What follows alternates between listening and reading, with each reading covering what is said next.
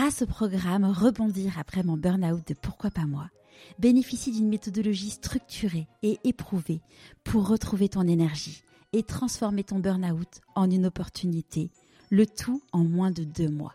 Pour en savoir plus, rendez-vous dans les notes de l'épisode. Aujourd'hui, je vous propose un épisode bonus un petit peu particulier. En effet, j'ai lu récemment un livre que j'ai énormément aimé. Le sourire contagieux des croissants au beurre. Ce roman, édité aux éditions Plomb, a une histoire particulière car il a été écrit par un romancier ou une romancière sous un pseudonyme. Nous ne savons donc rien de cette personne.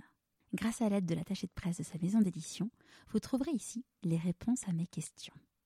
Nous cassons les codes, mais finalement, sortir de sa zone de confort fait toujours du bien, n'est-ce pas?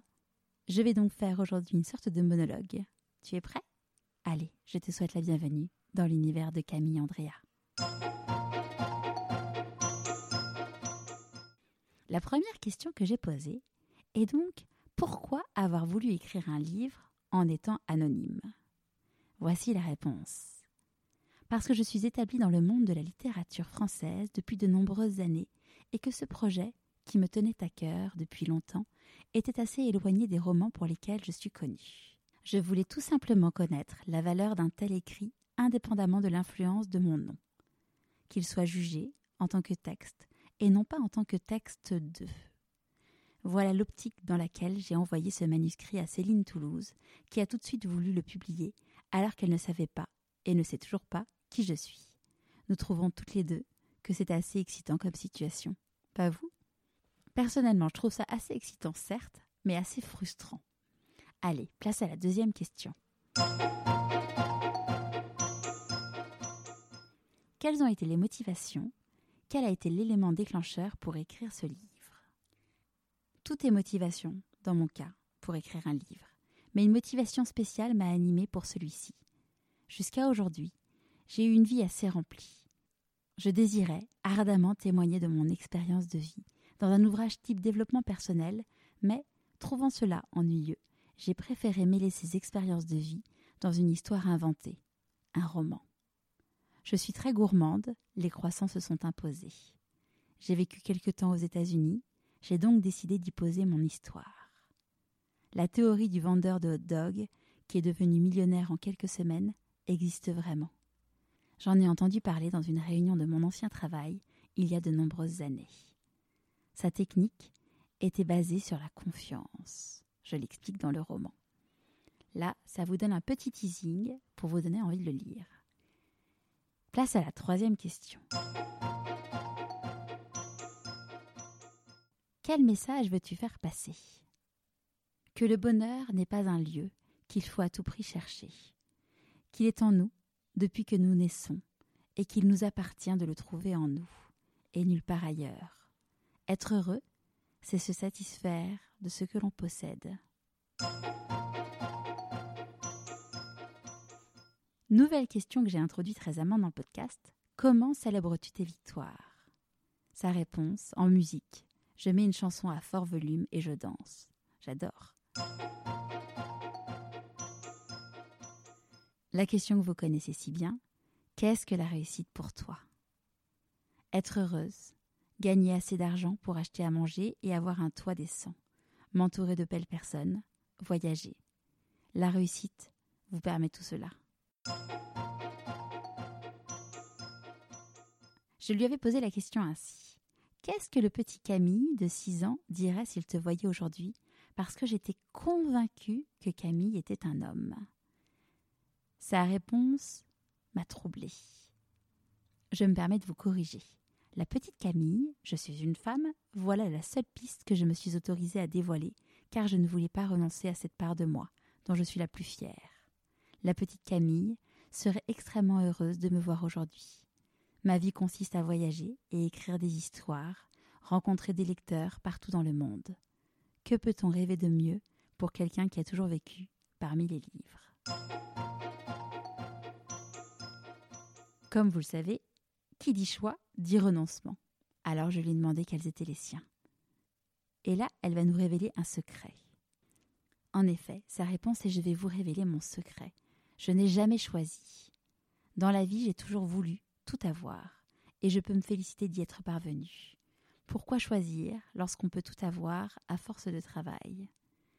Je parle de cela dans le chapitre du manège. J'avais envie de creuser sur ces difficultés et savoir comment elle a géré. J'ai une mentalité et une manière de penser qui fait que je détruis aussitôt tout type de grandes difficultés pour les convertir en petites difficultés. Ensuite, je les prends une par une et je les élimine comme autant de bactéries.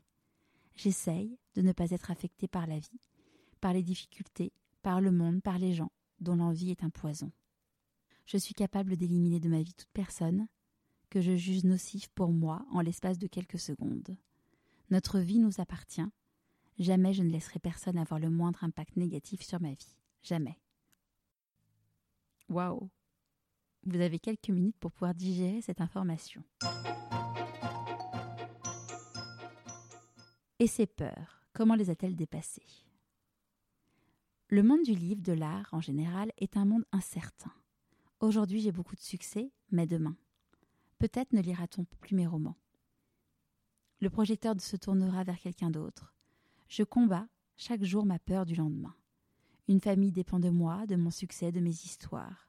Il y a quelques années, j'ai renoncé à la sécurité d'un emploi pour m'engager dans celui incertain de la littérature. Il ne tient qu'à moi de ne jamais flancher, de me surpasser, de trouver des idées nouvelles pour me réinventer, pour continuer d'exister dans un monde où la nouveauté dévaste chaque mois les auteurs établis. Ce roman, publié sous pseudonyme, est une manière pour moi de me réinventer et d'être toujours là, sans que personne ne le sache. Et sa fierté, de quoi est-elle fière aujourd'hui? De ma vie professionnelle et personnelle, de mon travail, de mon œuvre, de ma famille. Quel conseil aurait-elle aimé qu'on lui donne? Eh bien, aucun. Aucun. Je n'ai pas pour habitude d'écouter les conseils. J'ai toujours fait ce que mon cœur ou mon corps me demandait de faire. Comme quoi, il est possible de réussir sans jamais avoir été ni aidé, ni conseillé. Le meilleur conseil qu'on lui ait donné. Le seul conseil que j'ai jamais écouté, celui de ma maman. Qui ne tente rien à rien. Le seul conseil qui m'ait jamais servi dans la vie, et me servent encore chaque jour. Le deuxième serait N'attends pas que les choses tombent du ciel. Je n'ai jamais attendu un coup de fil, c'est toujours moi qui ai téléphoné. Ensuite, je lui ai posé la fameuse question la part de chance dans la réussite. Pour réussir dans la vie, il faut un peu de talent, un peu de chance et beaucoup de travail. Sans l'un des trois, vous n'arriverez jamais à rien. C'est une recette infaillible. La chance est donc un facteur important, elle est nécessaire. Mais vous savez quoi? La chance ne tombe pas par hasard. La chance, elle se provoque. Ensuite, on a parlé de ses prochains défis. Continuer d'écrire, de sortir mes romans sous mon véritable nom, ainsi que sous pseudonyme.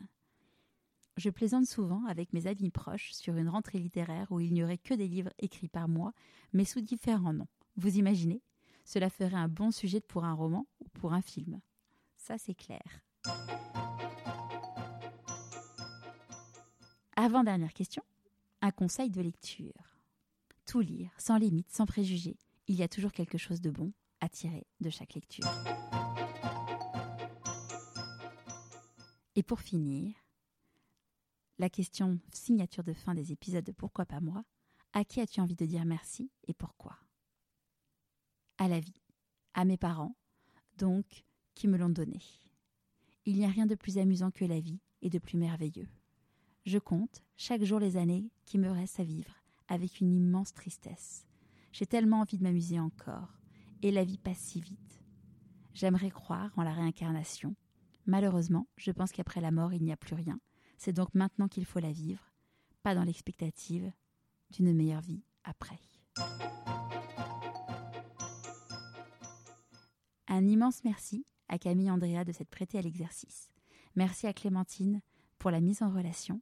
Si vous avez envie d'en savoir plus sur ce merveilleux livre, je vous rappelle son nom, Le sourire contagieux des croissants au beurre, écrit par Camille Andrea aux éditions Plomb. En attendant, n'oublie pas de te dire toi aussi pourquoi pas moi? Et on se retrouve la semaine prochaine.